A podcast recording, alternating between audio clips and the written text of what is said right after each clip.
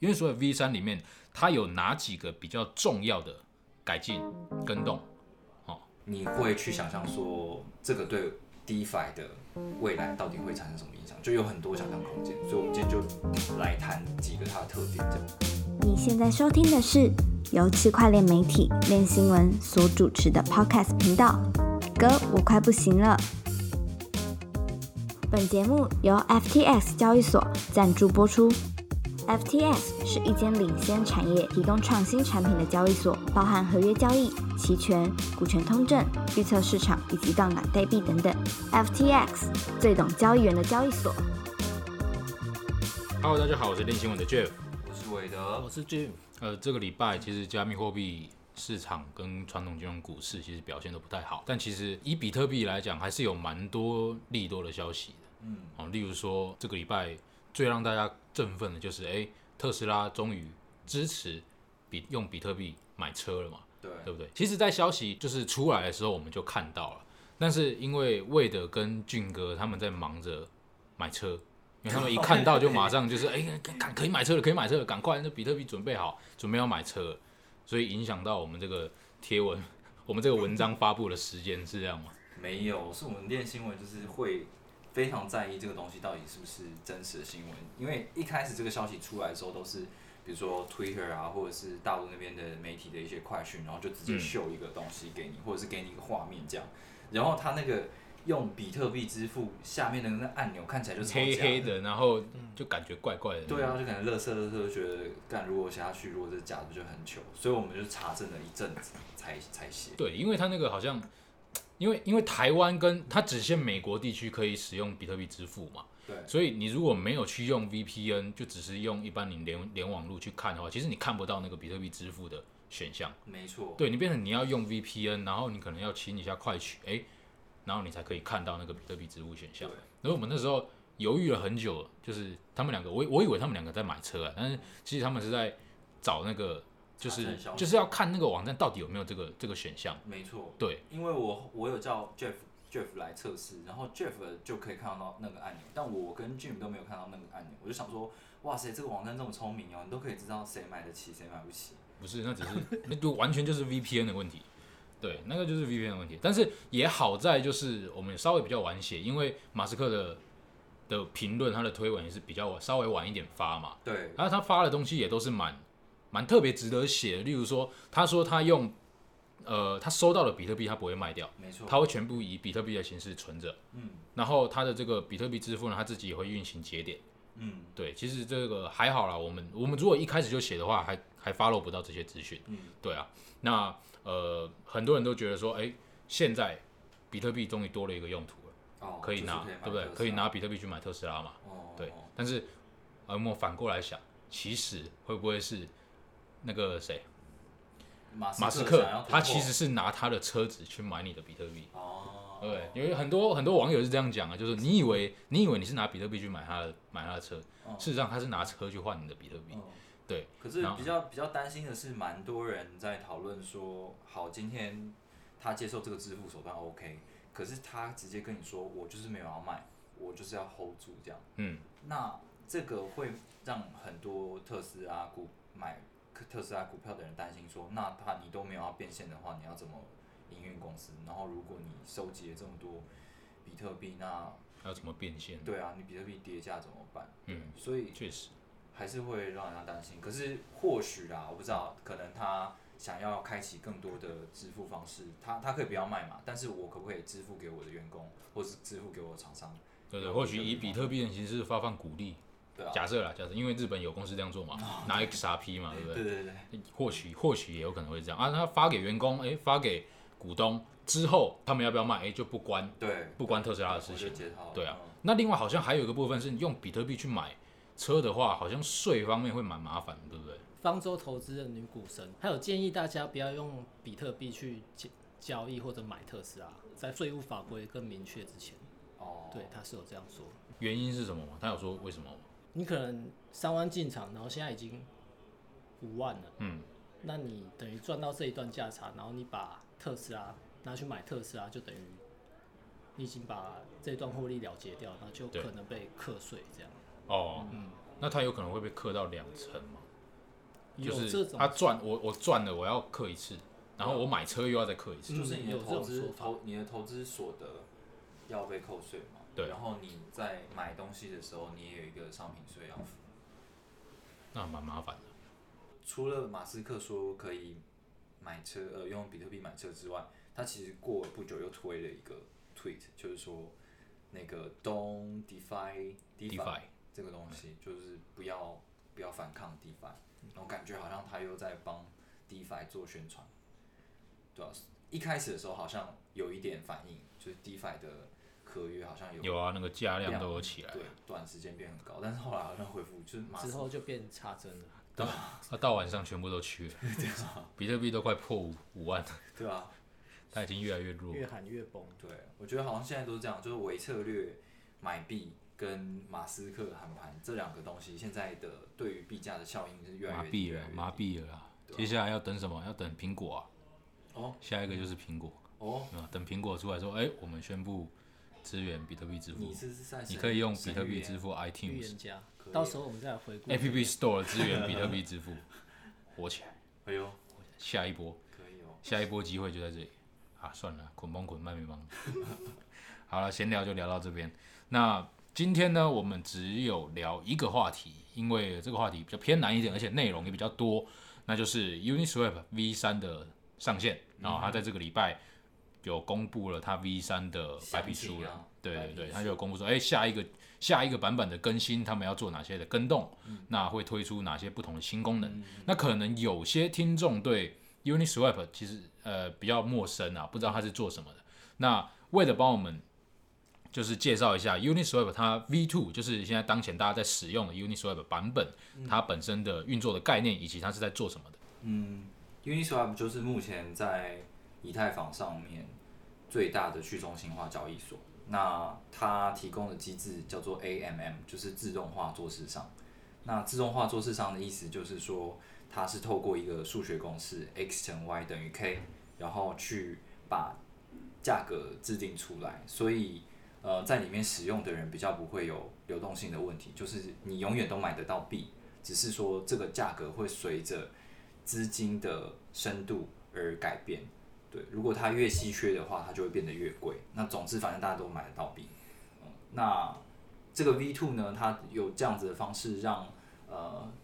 DeFi 的世界的交易变得非常的流畅。可是它当然还有很多问题，比如说像是呃资金效率有问题，就是好大家投入了一大堆的资金进去，可是真正创造出的交易量并没有这么多，那所以有很多钱在里面是闲置、是浪费的这样。呃，可能有些人没有去 Uniswap 上面放过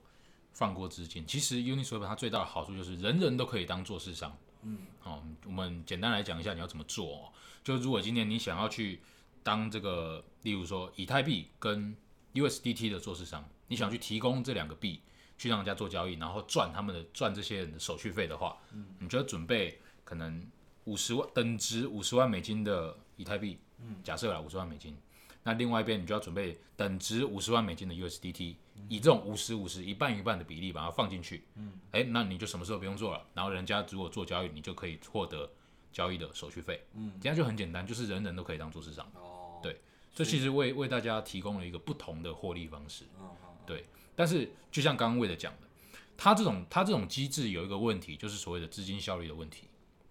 因为以它这种固定乘积 x 乘 y 等于 k 的的模式来看哦，如果今天它资产放进去了，这个资这个资金池，这个例如说以太以太币对 USDT 的这个资金池，嗯，很多人放嘛，对不对？那当然它资金深度就会很高，嗯，但是你的资产是被分配在各个价格范围里面，嗯，但是可能交易的价格只有当前价格的上下十 percent，嗯，对不对？那就等于说脱离这个价格范围以外的那些资产都是闲置的，没有被人交易的都没人交易，它没有办法帮你产生收益的。对，哦，简单来理解就是这样，它就会有这样的一个资本效率的问题。我们以数据来讲，大家就会很清楚了。Uniswap 它平台上面的锁仓量，就是锁仓资产啊高达五十亿美金，但是每天真正在交易的交易量只有十亿。换句话说，它资金的利用率只有二十趴。你另外八十趴的资金你放在里面是没有办法帮你产生收益的。嗯嗯嗯，对，那这个东西就是 Uniswap V 三它要解决的最重要的问题，嗯哦，不像其他 AM，他们都是专着 focus 在这个呃无偿损失嗯这个 IL 上面。哼，对， Uniswap 它 V 三并没有针对这个这个问题去做去做一些改善，它它针对的是资本效率的问题，资金效率的问题。对，那我们来聊聊，就是 Uniswap V 三里面它有哪几个比较重要的改进跟动？好 OK 好紧张，好紧张。那这个不用紧张，我们就简单聊 天聊天。我也不知道，哎，对，再次强调，这个是就是以我们我们自己看的一些理解对来跟大家讲，可能不一定对，因为毕竟我们也不是开发者嗯。那它里面写的一些数学公式啊，我我也看不太 懂，我就只能以我们一些比较片面的一些理解来跟大家解释。嗯，对对对，我觉那得光是他目前的描述，其实你就可以看到非常多的创新，然后对你对会对去想象说，好，他现在跟你说他是呃五月的时候要五月五号要上线嘛，主网上线，然后之后还会导入什么 L two 的这种解决方案，让它速度变快啊，交易费用变低。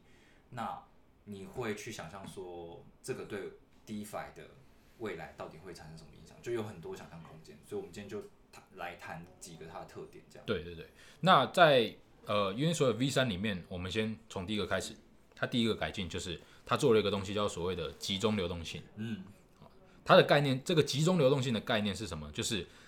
它会把原本 V two 是所有资金都在同一个池子里面嘛，嗯，然后按照那个 x 乘 y 等于 k 的价格公式去算说，哎，人家如果做交易的话，价格是多少？对，哦，用数量来决定那个价格，嗯，好、但是在集中流动性这个这个改进里面呢，它会把一个池子里面的资产按照价格拆分拆分成无数个 tick，嗯，那你如果作为流动性提供者，你可以自由的选择要在哪一就是哪个范围内的 tick 里面去做提供流动性的动作，嗯、那整体来讲，你可以把它想象成是网格交易，你就把它想象成你是在开网格单，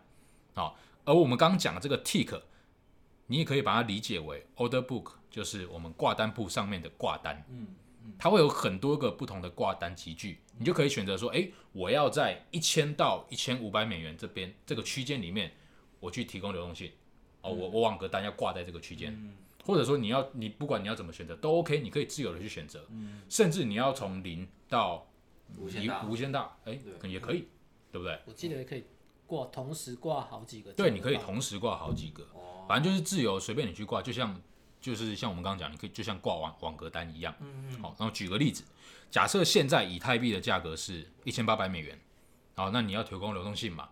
那你今天放进去的时候，你可以选择说啊，我要在一千五百到两千美元这个区间里面，我要去提供流动性。哦，为什么我要这样做？因为大部分，因为以现在的一千八百美元来正常看市场，交易的价格，我认为我认为价格应该会在一千五到两千美元之间波动。嗯那我把我的集聚调整在这里，就代表我的我所有提供的资金都可以做到最有效率的运用。嗯，为什么？我如果是以过去来讲的话，我可能只有一小部分的资金被人家拿来做交易、做交换而已。嗯，但是我把这个集聚缩短了，我缩短在一千五到两千，我可能诶有八十趴的资金我都被人拿来做交易，对，所以我的收益会比过去还要高。嗯好、以 Uniswap 它的一个呃，大家可以去看它的那个 blog 上面有一个可以让你计算的一个小工具。假设今天以我们刚刚讲的以太以太币对美元的这一种这种池子哈、在 V 三里面你放一万块等值一万块美金的资产进去，相当于你在 V two 上面放十四万好，等值十四万美金的资产进去，一比十四嘛，对，它基本上你资金利用你的收益率可以提高十四倍。因为我把我的呃，我我的流动性提供流动性的价格区间设定在一个交易最热络的一个价格范围里面，所以用户到 Uniswap 上面做交易的时候，我他们做的每一笔交易我都可以抽到手续费，所以对我对就对比起过去 V two 的状态下可以赚更多的钱。对对对，因为你所有资金都拿来给人家做买卖了，嗯，你不像你在 V two 的时候有没有？因为你的 V two 那种东西是，即便现在以太币到两万美金，嗯，你还是你一样是做市场，一样你的资产会被人家做买卖。但是我们想象一下，以太币要到两万美金，这几乎是有点困难嘛，嗯短时间内也不太可能发生嘛。对，但是你的资产在那个价格范围内就全部都是闲置的，嗯，不会被人拿来做交易，它也没办法产生收益。但是 V 三它的改进就是你设定一个价格区间，嗯，你的区间越越窄，嗯，那那个价格区间越窄，你资金的运用效率就会越高，但是如果今天但是你的但是然后市场进广告价格超出你的上限跟下限，嗯然后例如说我们刚刚讲的，一千五百美金到两千美金，嗯如果今天以太币涨破两千美金，会发生什么事？嗯就就跟你开网格一样意思嘛。嗯涨破两千美金，你手上你在里面的以太币全部会被卖掉，对全部都变稳定币，对然后你必须要等到它哎价格又跌破两千，开始哎你的以太币才会慢慢又被换成美金嗯稳定币。没错对，那如果它跌破下限呢？跌破一千五，那也一样，就是你的呃稳定币全部会被换成以太币。嗯嗯对，其实你就用网格挂单那种概念去理解就好了，会很简单。对那基本上 V 三，我个人认为 V 三对呃普通的一般的流动性提供者比较比较没有那么友善，嗯因为你必须要对市场有一个敏锐度在。没错你想要获得最好的收益，你就必须要知道当前市场能够震荡的那个价格区间在哪里。没错。你才能够做到最高的资金效率。我就是我想要讲一个，就是因为刚刚 Jeff 有讲到说 V 三的这种集中的流动性这个机制的好处，就是当你设定在一个价格市场热点的时候，你可以充分的利用你的资金，然后取得更多的交易手续费的收入嘛。但它的反面就是，当你的价格设定的是不够好的对时对候，对那你就等于什么都你可能什么手续费都赚不到。那这个的话，对于一个新手的流动性提供者来说的话，他可能不熟悉这个市场，那他就不不知道怎么样设最好的价格区间，让自己一直保持有稳定的手续费收入收益。对对对对，这基本上就很看重，就是你流动性，你在对市场的波动跟嗯它市场的状况，你必须要及时去做调整。没错，我有个问题，那如果我把集聚设宽一点的话，我的前提是我以太里面提供的东西以太要够多，是吗？不用，不用哦哎，这个我等一下后面跟你讲，那个会是一个问题。你今天，我相信大多数人一定跟这位小姐一样，这位小会有这样的想法。哎，那我就不要想那么多嘛，我设宽一点嘛，嗯，对不对？但是这会有一个问题，我们待会会讲。待会会讲啊，要嗯听到最后啊。对，听到最后不要偷跑出去上厕 所。好，那接下来我们继续。呃，第二个点就是第二个第二个改变的点就是你的 LP 代币会从同质性代币变成非同质性代币 NFT。我的为什么嗯 LP 会变成非同质性代币？你非常注重你的 LP，我不知道为什么。因为 LP 讲到这个你就是可特以别兴让奋我赚钱的东西啊。哦，请问你做先生你做的是什么工 作？不是啊，就是是你的 LP。身材工具 我吗？们这边顺便讲一下什么是 LP。LP 难怪你就最是近瘦不少 liquidity provider，就是流动性提供者，啊、好不好？啊！所以哦不要 LP 代币是就是嗯可以跟你兑换就是可以跟靠背啊， 就 LP 代币它就是一个流动性提供者的凭证，对代表说你有在 Uniswap 提供流动性提供流动性。对对，那基本上先讲一下 V two 啊，V two 一样也有 LP 代币。对 V two 的 LP LP 代币其实大家都是一样，因为大家都放在同一个池子里面嘛，对所以你的 LP 代币跟我的 LP 代币是一样的对啊，啊，你的 LP 跟我的 LP 对啊，是一我样觉得这合 理啊，因嗯为本来大家的 LP 就不一样啊，怎么可能说我跟你的 LP 你说都一样你说 V 三是不是？V 对三啊比较符合人体工学。对对对对，肯定是大家的 LP 是要不一好样了，好了，啊我们讲正经的，不要理他刚刚那个 LP 不 LP，反正过去嗯就是每个人的 LP 代币都是一样的东西，嗯啊，都是 ERC 二十 token，都是一样的。但是到 V 三，哎，每个人的 LP 变不一样了，为什么？因为我们设的范围会不一样。嗯哼，可能今天我认为说以太币要在一千五到两千波动，但是魏的野心很大，我他认为他认为以太币应该在应该在一千五到两万美金波动。哦，所以它提供的流动性跟我提供的流动性是不一样的。对我们设的位置是不一样设的的设我们的 LP 设的位置是不一样。那你设在， 你是不是不开黄腔你会不舒服啊？我没有开黄腔啊，哦，你没有开黄腔，对啊，那你耳朵红了我觉得这里人冷气很热。哦。你又害我忘记我讲到哪里，反正可能他为的野心很大，他认为说以太币可以涨到两万，所以我们两个的 LP 代币是不一样的。哦，对啊，对，所以这就是为什么，呃，在 V 三上面的 LP 代币它是属于非同质性代币。嗯，因为在过去 V two 的话，就钱就是钱，里面全部全部都一样，那大家就平均分配到所有的这个价格的呃点位，就是每一个 tick 都都有平均分配对这对些对执对行。对那对，现在不一样了，每个人提供的钱，你都可以去设定说我要提供的范围是什么。那所以这一些钱，它代表着不同的资讯。那在过去的话，用这种 ERC 二十这种同质性的代币就没有办法做到这个事情，而是必须要像 NFT 一样，它是有一个资讯，有一个独特的资讯的。 OK，那这个是 LP 代币的部分。那再来就是呢，它在费率上面也做了一个变化。过去呃 Uniswap 的不管是哪一个池子，所有的收费标准都是一样的，零点三趴嘛。哦，这个收费标准指的是说，我是用户，我去做交易的对时候，你做我要交易付给 LP 什么多少对手续费？对对，你要付的手续费是多少？嗯基本上在 V two 里面所有的池子都是一样，嗯哦，不管你做什么交易都是零点三趴。 OK，但是到 V 三呢，它有分三个级距，嗯，零点零五趴、零点三趴跟一趴。嗯，哦，它要这么做的原因就是因为，呃，Uniswap 它发现说，哎，你可能不，你提供不同的流动性，它风险是不一样的。所以按理来说，流动性提供者它的收费也应该要不一样。嗯，例如说，流动性提供者今天提供的是呃美元稳定币的流动性，比如那是不是说它的风险很 USDC 低对贷之类的，对它的风险就相对比较低了嘛。嗯，所以它如果说它呃它的收费更低一点的话，是不是它会更有竞争力？Uniswap 上面的稳定币池子会更有竞争力。对相对 Curve 或者说相对其他的稳定币 Swap 的平台，嗯，它就会更有竞争力嘛。嗯，对。那如果说它今天提供的流动性是高风险比较高的、波动比较高的币种，那是不是它应该要收取更高的手续费收益？这样对 LP 来讲会比较公平嘛？对对对对，所以 Uniswap 它团队的概念就是这样子。那呃，它实际运作的方式是什么呢？其实它的意思就是说，你一个 pair 里面就会有三个不同的池子，嗯，哦，跟过去不一样，一个 pair 就是一个池子。V two 里面是这样嘛？你 ETH 对 USDT 在 Uniswap 上面就只有这一个池子，对但是到了 V 三就不一样了，一个 pair 会有三个不同的池子，嗯，就是我们刚那这个池子会按照它的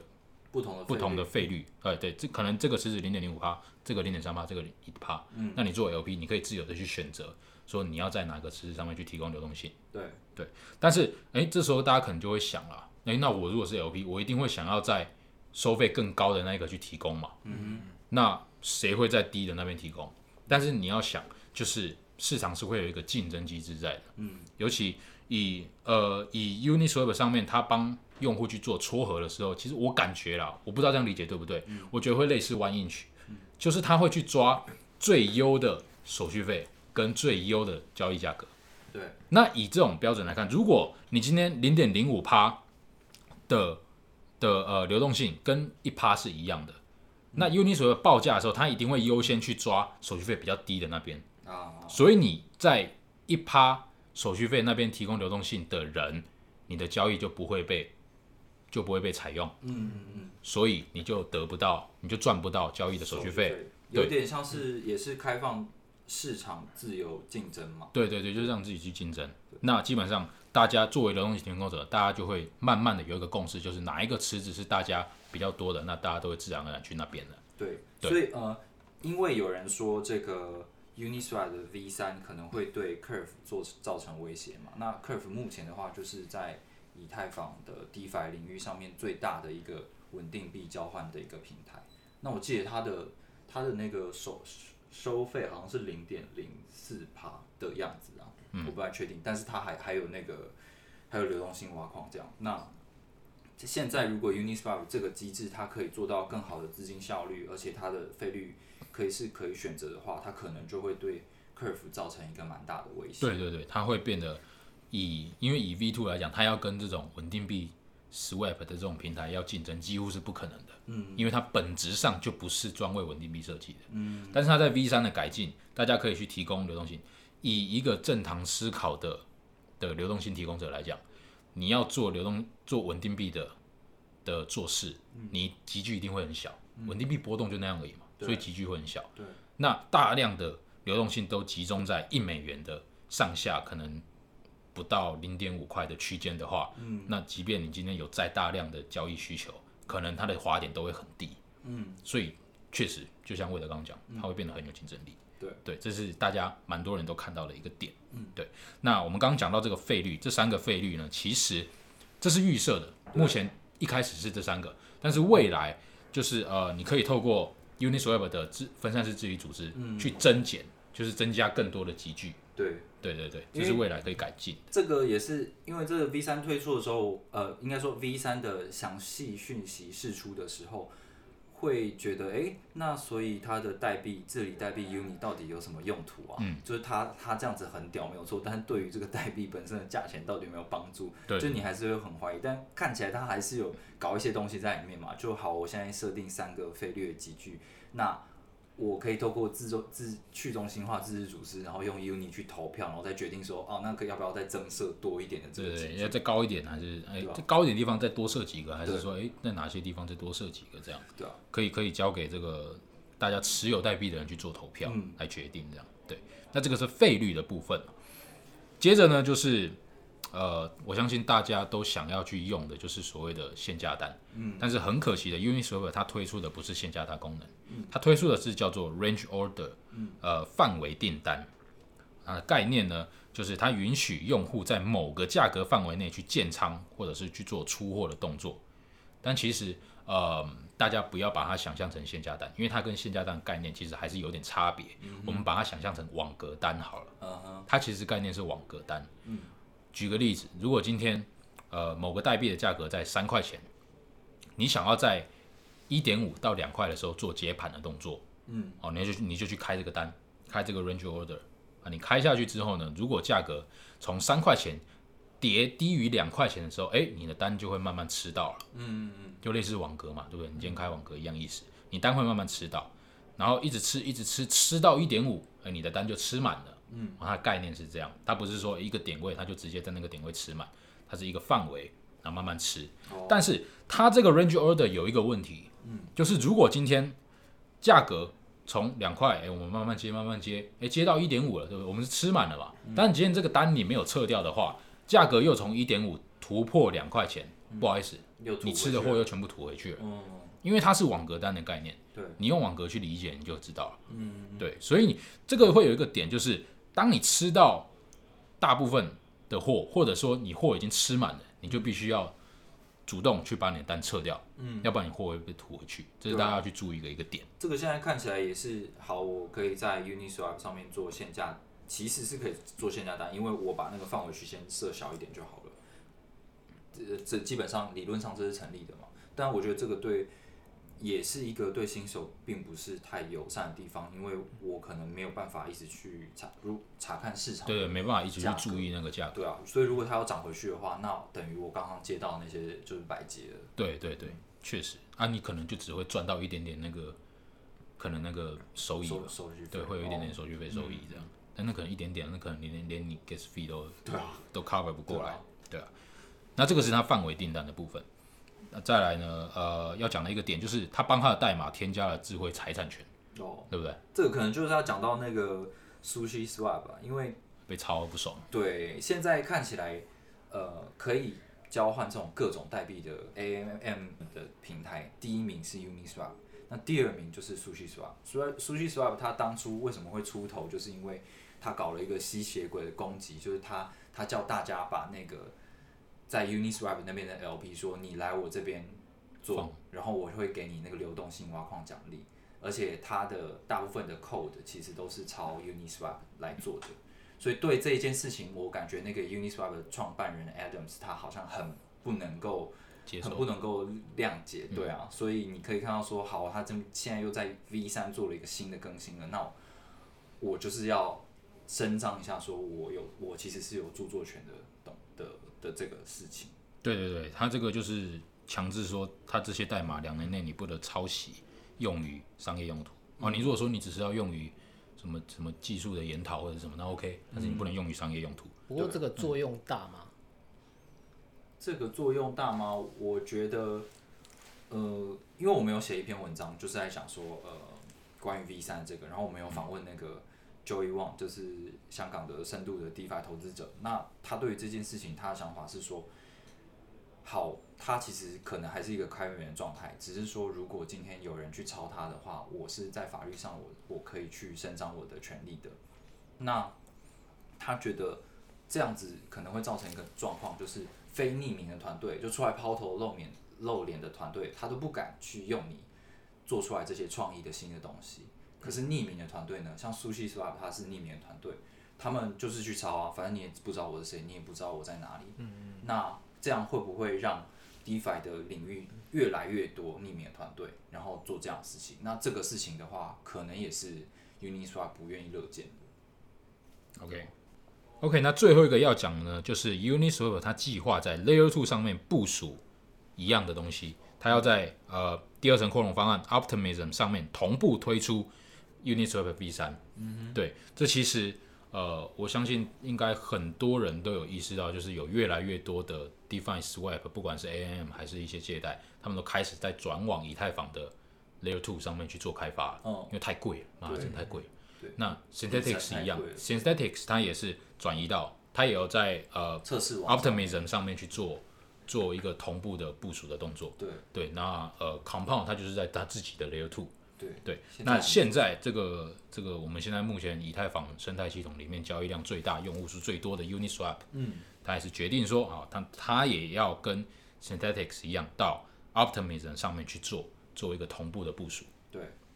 那但是它原本是预计说五月嘛，对不对？那 Optimism 好像也本来是预计说这这最近啊其实就要 Optimism 其实它最我们写新闻，它最早的时候是说二月、三月它就要它的主网就会推上，出了，可是它现在呃，它今天对，今天发布的消息嘛，就是它会延迟三个月，啊好像对他说到七月七嘛月，对，要延迟到七月。对才会推出，那这同步应该也是会影响到 Uniswap 在 Layer Two 上面的规划，肯定的，对啊。对 OK，那这就是就是大概讲一下，就是 Uni Uniswap V 三也有也有预计要在 Layer Two 上面去做一个部署。对啊， OK，那以上这几点呢，就是这一次 V 三比较重要，那呃也比较值得去探讨的一些跟动。嗯那最后我们来稍微总结一下，那这次 V 三的一些优点跟缺点。哦，那优点首先呢，就是我们刚刚讲过很多次，它资金效率变得更好了，嗯，然后它的你基本上你的收益可以跟 V two 相比是可以放大蛮多倍对的。我只要集中我的钱在某一个良好的范围区间，我就可以达到。呃更高的效益。那我剩下的资金呢？其实我可以去做其他的事情，比如说我对去对做借贷啊，或者我投到别的币种啊，其实都可以，我不用闲放闲置在那边。对，而且你你如果说你在 V two 跟 V 三你放相同的资金，你今天一样一样都是放十万美金的资产嗯在里面做流动性提供者的话，你在 V 三上面你可以赚的更多。对，如果你的策略不就是你上下线设定的好的话，嗯你可以赚的比你在 V two 放的还多。没错，那再来就是功能性上面，就是它还有做这种呃多费率的不同的集聚嘛，嗯或者说范围 range order 这种东西，那功能性又变得更强，嗯而再加上我们刚刚有讲，刚位的有提到，就是它变成会是稳定币交易平台的一个很强大的对手，对，对，因为它变成说流动性提供者可以去设定一个很小的稳定币集聚，嗯，专为稳定币去做做这个流动性提供，嗯，对，而且然后而且是费率差不多。对，而且你不要忘记哦，他们还可以在投票再降低费率，哦，对对对，他再把费率降的比 Curve 还低，嗯，那个那个竞争竞争力是会很强的。嗯，对那这些是优点，那缺点的部分呢，就是其实 Uniswap V 三对一般的流动性提供者而言不利。嗯那我们刚刚这位小姐就有讲到嘛，嗯，那你今天好，我不想要，我不管，我不想去 care 什么市场波动性，我就把那个 range 调得很大，对，然后呢，哦以太坊我就是两百块美金到一万块美金，就这么大的集聚。嗯，那这会有什么问题？第一点，你资金利用效率会比较差，嗯，会比较差。那再来，第二点就是你的收益其实上会被那些大的流动性提供者吃掉很多，对啊嗯因为他们很聪明，他们知道市场波动在哪里。那他今天的范围可能就假设现在一千八百美元，他就设在一千五到两千美元之间。嗯而你的资产跟他的资产相比，他的资产有大量资产在这个范围里面，而你只有一点点，对，所以你实际可以收到的收益可能会被他们吃掉很多。嗯，你吃不太多，你吃不了多少。嗯，所以说 V 三以 V 三来讲，其实一般的投资人或者说你比较懒的，你要设大几局，其实你收益相对比较弱，比较弱势了。嗯，对，你可以你可以赚到钱会比较少。对，就是你还活在 V two，你的你的价格设定的策略还活在 V two，但人家已经活活在 V 三了，然后就赚很多。但我觉得这个其实可能你等一下也会讲吧，就是会会衍生一个商机啊，就是我如果很懂的话，我我我就我就卖我的，因为现在 LP token 变成 NFT 嘛，你用你用你的稳定币来换我的这个有良好的绩效的 LP token 的话，那那其实这是一个不错的商机。确实，对，这其实等一下我们后面有讲到。那我们再继续缺点的部分，就是呃，我们刚刚有讲到它的 LP 代币变成 NFT 嘛，那其实它这个动作会影响当前的一些项目的流动性挖矿的一些活动。嗯，啊、因为现在其实很多他都会说啊，你用我的代币加以太坊，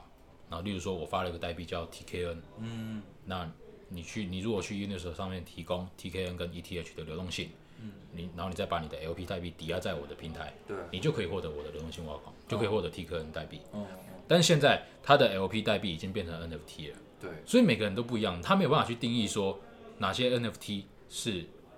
是可行跟不可行的。因为假设啦，今天我拿了我拿你的 TKN 代币跟以太 ETH 去提供流动性，但是我提供流动性的范围在一个非常离谱的一个一个 range，嗯，那离谱到就是我提供流动性不会被拿来做交易，嗯，我不需要去承担任何交易，对，就这个 N NFT 本身没什么价值啊。对，那变成说我我就相当于白嫖嘛。对，我就拿这些拿拿这个 LP token 去白嫖，因为我不需要去承，我根本就没有实际去提供流动性，没错，那这就会有问题。但是我相信这些人应该之后会会推出一些不同的方式去引领 V 三。其实基本上，因为 V two 也会同步，还是会存活在以太坊链上嘛。嗯，可能他们会继续说啊，你继续用 V two 的流动性，哦，他也可能继续就说啊，你就用 V two 的 LP 代币嗯来执行我这个流动性挖矿的活动，嗯或者说用用到 V 三，那他会开一个合约。对，你把钱放在我的合约里面，由我的合约去提供流动性，他就可以强制的保证说这个范围在哪里，是不是真的有在提供流动性？哦，对，有道理。他反正就是一定会去因应这样子的一个改变、嗯，但这就是对呃当前的流动性挖矿机制来讲，可能会造成一些影响。嗯，对这样变成会让我想象说，之前是我把我的钱交到 Uniswap 去，然后把我的凭证拿到流动性挖矿平台去赚钱对。但是因为在 V 三这一件事情变得比较需要评估，那可能的状况是，搞不好这些流动性挖矿平台它自己就变成我们刚刚讲的一个。他去投 V 三的一个代理商，我是把钱交给这个流动性挖矿平台，对他去帮我做好的策略，然后你再对去再去弄这些流动性挖对矿对项对目。对对，可能要还要再透过一层这样。嗯那再来呢，就是呃，我在 Twitter 上面有看到的是那个 Dragonfly 合伙人他提到了一个点哦，就是你在 V 三上面做交易，不管你是做交易还是提供 LP，嗯你的 gas fee 可能会更高，，对，嗯因为它的背后的概念改变了，它不是说单纯的放把钱放在 pool 跟 pool 互动，嗯它的一个 pool 里面会有很多个 tick，哦，它有很多个不同的小 tick。嗯，那你今天在部署流动性的时候，你必须部署在不同的地方，然后再加上你在抓你做买卖的时候，你要去抓那个交易价格嘛，嗯，你要去抓那个流动性的时候，你也要跟不同的 tick 去互动，嗯，所以这会造成你的 gas fee 会变得比较高。对，对，虽然呃，Uniswap 上在他们的白名在白皮书上面有讲说，U V 三的 gas fee 会比 V two 低，嗯，但是他们也有强调说，这是在特定情况情况下，哦就是你的滑点没有很高，嗯你跟你没有跟太多 take 去互动的情况下，哦，哦，它的 gas fee 会比较低。但是如果今天你滑点会很高，会影响到很多个 take 的话，哎、那你可能 gas fee 就会变得更高。对啊，对，那这基本上也就是为什么他要转移到 Layer Two，、他嗯在 Layer Two 上面部署的原因，可能就是因为他有意识到这个问题，所以他要在 Layer Two 上面同步去做这个东西。对啊，我对我光是想象说，嗯，比如说我要我有一个那个 range order，就是范围订单的话，那它一定是需要去持续的去做交易嘛，嗯它在不同价格范围里面会做交易，那这样子的话，就势必是要消耗很多的 gas Gas fee 啊 fee，对对啊啊，就感觉成本超高的，成本会变得更高。嗯对，这确实。那再来就是，好，那它既然要在 Layer Two 上面同步去做一个平台，嗯它 Layer One 的同样也会保留嘛？嗯，那这会不会导致它的流动性分散？啊我觉得有些人在 Layer Two 上面放流放资产，对，嗯有些人在 Layer One 放资产，但是如果这两个，呃，基本上 Layer Two 跟 Layer One 你就可以把它视为是不同平台了，嗯那这就会导致它的 TVL 它资产深度会被分散，对，啊你就想象成一家交币安一家交易所变成两家交易所，嗯然后它资产也砍，也就是因为这样拆拆成一半了，对，那拆成一半，你今天资产深度就不好，用户交易的滑点就会变高，嗯对，那它有没有会不会去想一些解决方案去把这个流动性聚合起来，就是去做这个引导？对，让他们流动性能够互通，目前是还没有看到。嗯那对也不知道他们那用户如果 Layer Two 出来了，那用户留在 Layer One 的理由是什么？呃，就是方便性。你基本上你要把资产转移到 Layer Two 的时候，你可能就是要特别去做一笔交易，你才能去把资产弄到 Layer Two 上。嗯，就类似啦，你今天要去要把以太坊上面的 USDT 转移到 BSC 上面，你可能就要透过一个跨嗯哦多一链道桥，程序，对，你要透过一个跨链桥，你才可以转移过去。嗯，对。如果今天你只是想要呃把你的资产换成某一个代币，然后去拿这个代币去做什么事情，嗯，啊，整个活动都是在以太坊主链底层链上面的话，你就没有必要把它，你就必要没有必要把你的资产转移到 Layer Two 去换，因为你换完之后，你还要去跟其他的协议做互动嘛。对。啊，那个协议它是在以太坊链上，它不在 Layer Two 上。对，所以这个情况下，你就只会在底层上面去做底层的 Uniswap 做交易，你不会跑到 Layer Two 上面。除非你就是今天你只只做交易，嗯，那你就有可能去 Layer Two，但是那也要 Layer Two 的流动的性，流动性要够，嗯，对，那这就是问题。嗯对 OK，它有没有办法让这个流动性互通会是一个问题，嗯，你这会导致它流动性分散。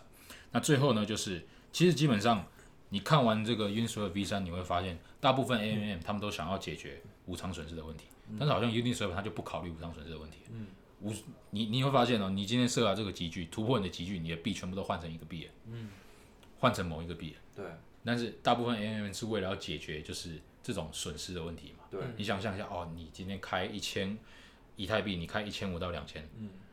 它涨到两千，你的以太币全部都被卖掉，今天涨到三千都不关你的事了，嗯，这无偿损失比原本还大，嗯，对不对？对但是你说 V 三就不考虑这个问题，对啊，对啊，但他的思想法就比较特别，哦，我觉得就是无偿损失，无偿损失这个问题，应该说它提供了另外一个思思考的角度给流动性提供者啦。反正今天我就告诉你说，你可以自己去设定你的价格范围嘛。对如果你不想要让你的资产全部变成其中的某一个的话，那你就把价格范围设宽一点了。对对，那基本上无偿损失都还是会发生的，啊他只是就是说他给你，反正他可能也觉得说要去解决这个问题太复杂了。嗯，不如就让自己去选择，对你要提供哪个价格区间，嗯，对，可能他解他的解决方案的逻辑对嗯就比较特别，对，也有有好有坏啊，有些人追捧啊，有些人也是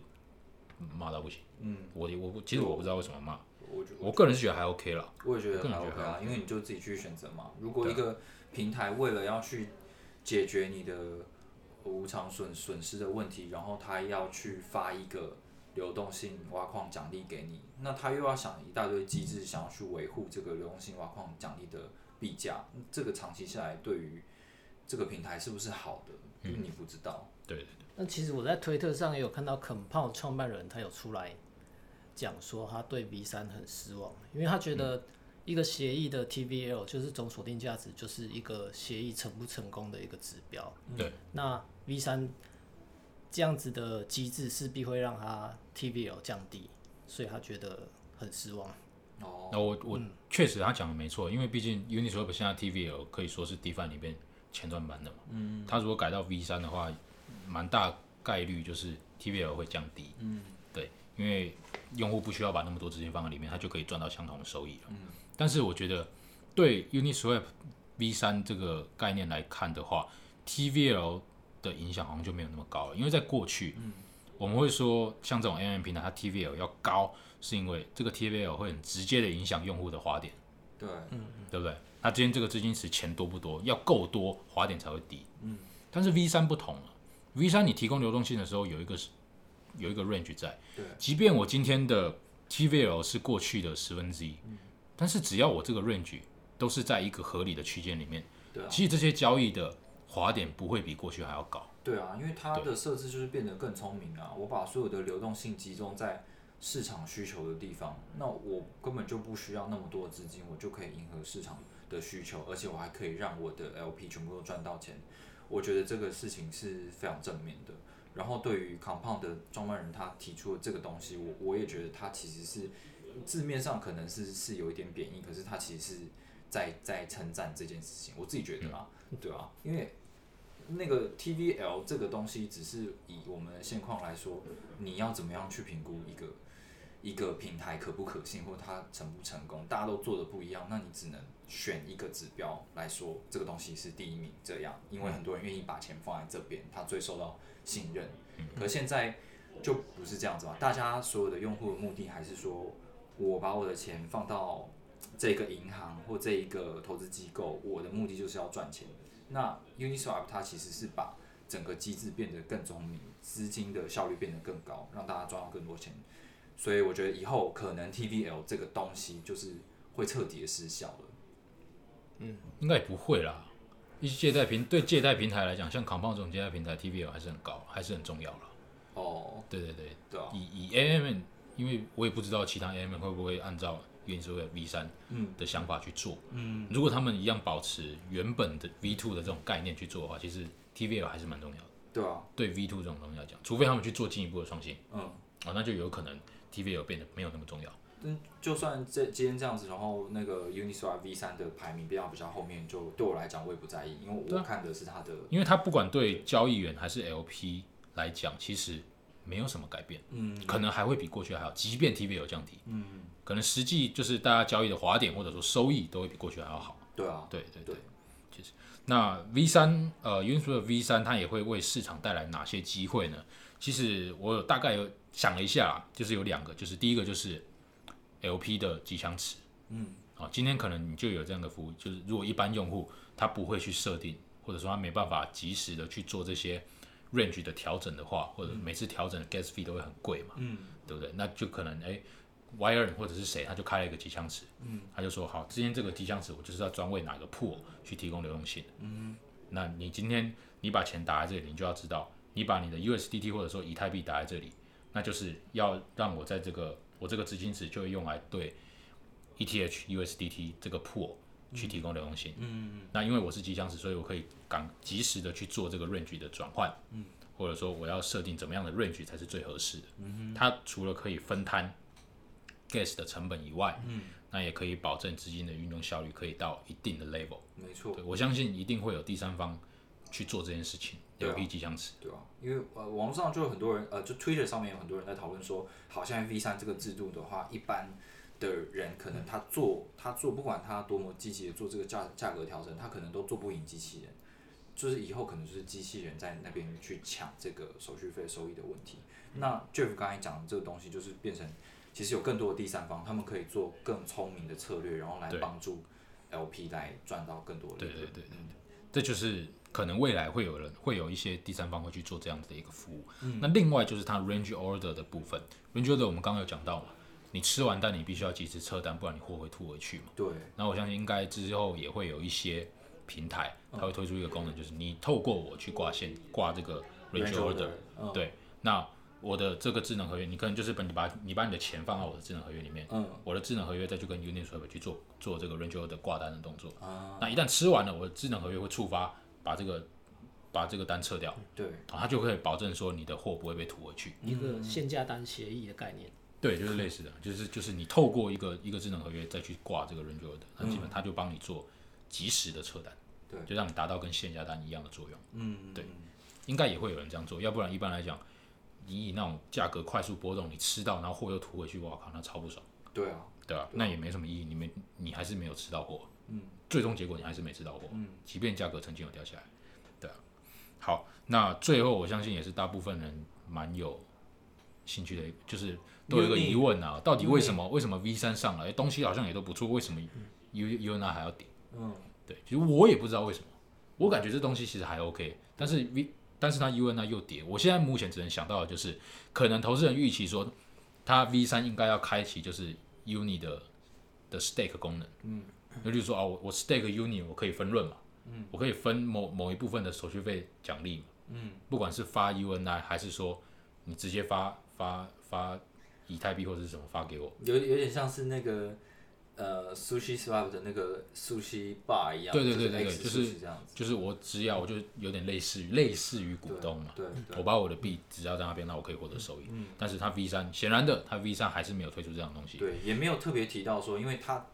之前这个 uni 是有固定发行量，然后也有固定的一个比例是要呃分发给社群，那它只有做过呃好像只有做过两期的那个挖矿流动性挖矿，就是你提供流动性然后可以得到 uni。那在这一次的更新里面，好像也没有特别提到这件事情，所以我觉得对于一般的 uni 的提供者，可能会觉得说，哎呀，蛮蛮失望，怎么没有提到说怎么让我赚钱的这它一怎么件的事怎么等了那么久，U N I 还是只能拿来投票，那投票跟我一点关系都没有，我对要啊对这对个投票来干嘛？对对，因嗯为也有人在在吵说，也不是吵啦，就是会提出来嘛，就是以目前的这个 Uniswap 的投票结果看起来，全部都是一些大的投资机构，他们手上也有大量的 Uni，那他们在决定事情的，所以你小户其实也没有什么多大影响。对对对。好，那以上呢就是我们今天整理的一些 Uniswap V 三的重点，精彩啊，好多哦，好非难常哦的。非常的，可能脑袋有点快炸辛苦掉了了，东西辛苦了很多很多辛苦。Jeff 对老，师，那希望这一集对大家有所帮助。嗯，对，想了解 V 三的，如果你身边也有想了解 V 三的朋友，也可以介绍他听一下这一集对啊。啊。那如果说我们中间有什么讲错的，也可以透过私讯跟我们说你们现在讲错都讲错啊，啊，讲错就讲错，我们要负责任一点。不是因为其实它也是五月才上线，然后他现在提出的这些概念，到时候能不能真的顺利的嗯运行，会不会这做改变的话，以这种加密货币的世界，肯定是还会有很多变数的。 对，确实。好了，那我们下次见，拜拜。没唱摩斯啦。摩斯拉。好，那我最最最后我再问各位一个问题，就是特斯拉跟摩斯拉跟阿基拉，